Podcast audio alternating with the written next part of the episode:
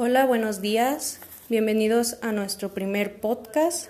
Nosotras somos Brisa, Diana y yo Val y el día de hoy tenemos un invitado especial.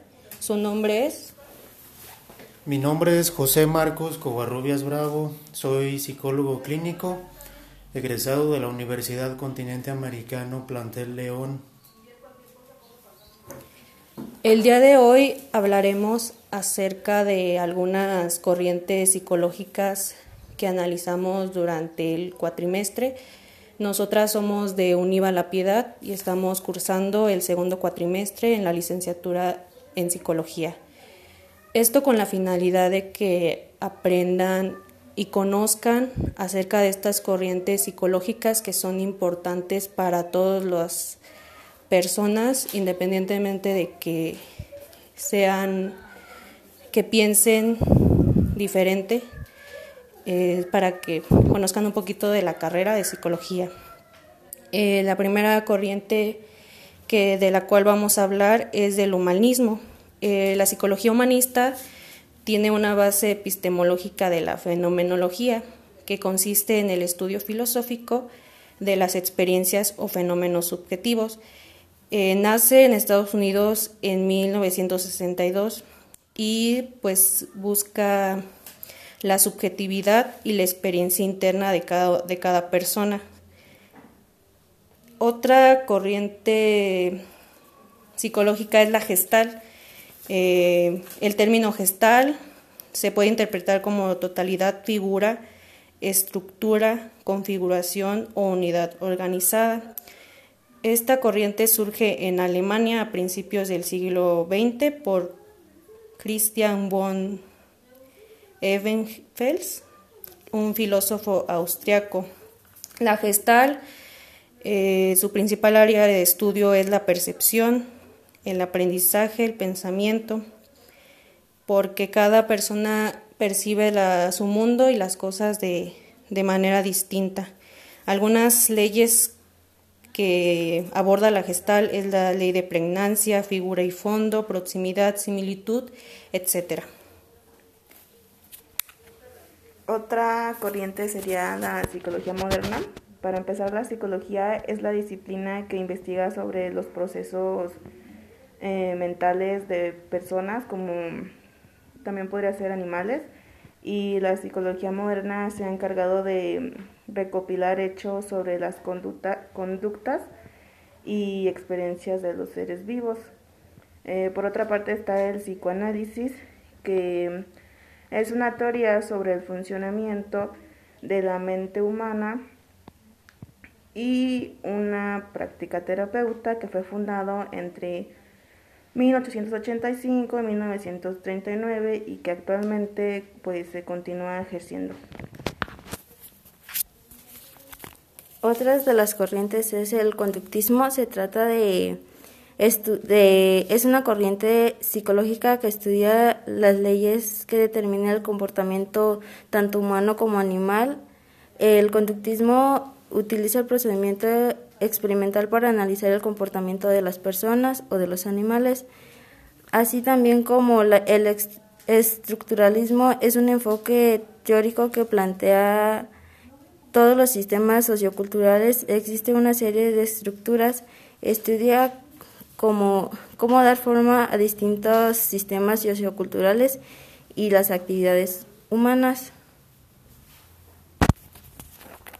Otro enfoque psicológico es el enfoque sistémico relacional, que está basado en conceptos y aplicaciones de la teoría general de sistemas, que considera al individuo no solo en su subjetividad, sino también en función de sus interacciones y sus relaciones con los demás y pues toda conducta humana está enmarcada dentro de un contexto, o sistema relacional.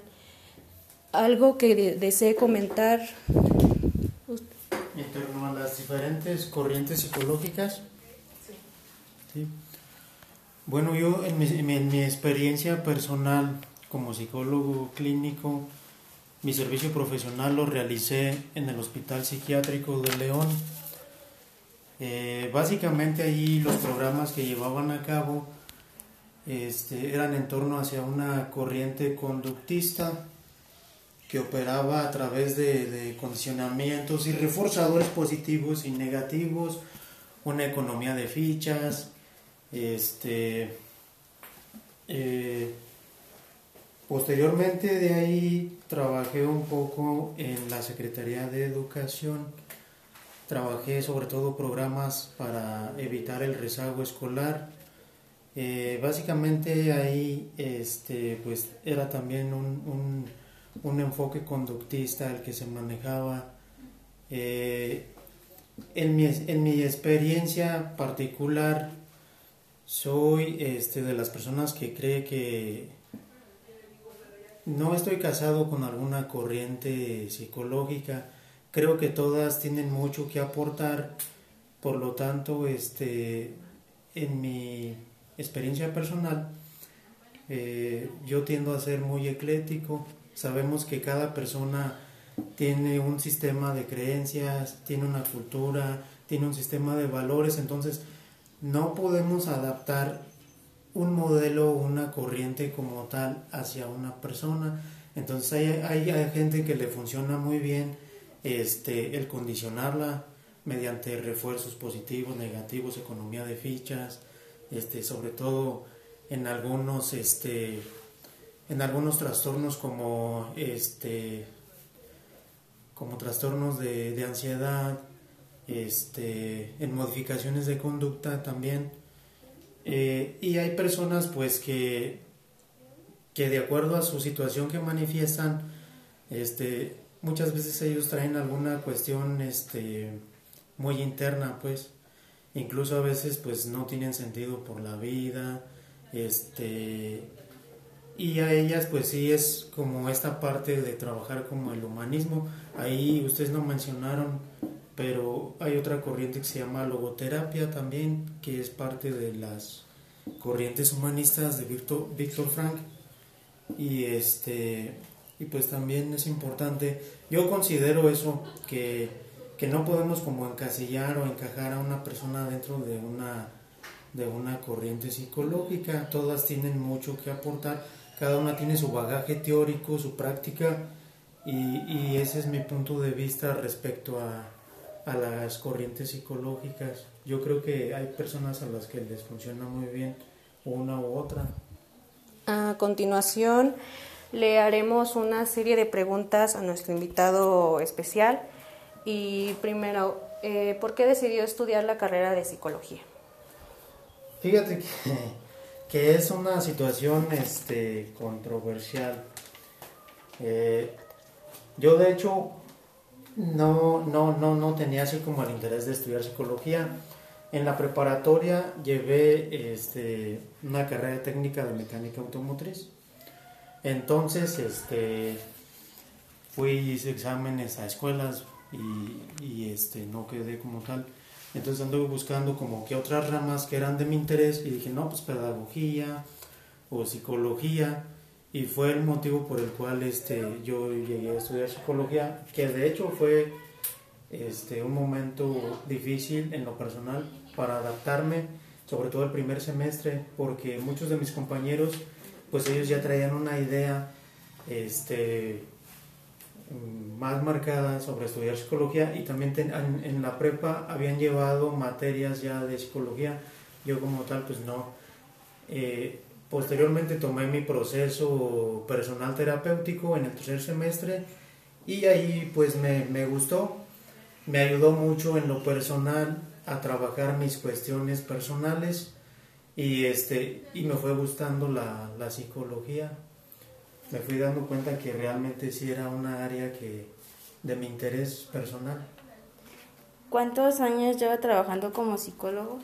Como psicólogo llevo trabajando este, alrededor de ocho años. ¿Cuál ha sido su mayor experiencia como psicólogo? Híjole, mi mayor experiencia pues ha sido en el servicio profesional este, en el Hospital Psiquiátrico de León, Centro Integral a la Salud Mental. Eh, la verdad, en, esa institución aprendí mucho como tal. porque pues ahí como tal sí se ve la, las psicopatologías, este, las diferentes problemáticas que, bueno, ya acá en el campo afuera me he dado cuenta que, que muchas personas como que optan por una línea de trabajo, algunos dicen, no, pues yo prefiero trabajar con niños, yo trabajo que la terapia familiar, pero veo como que muchos este, en la cuestión de los, de los pacientes o usuarios o clientes psiquiátricos, este, muchos como que no tienen como ese gusto.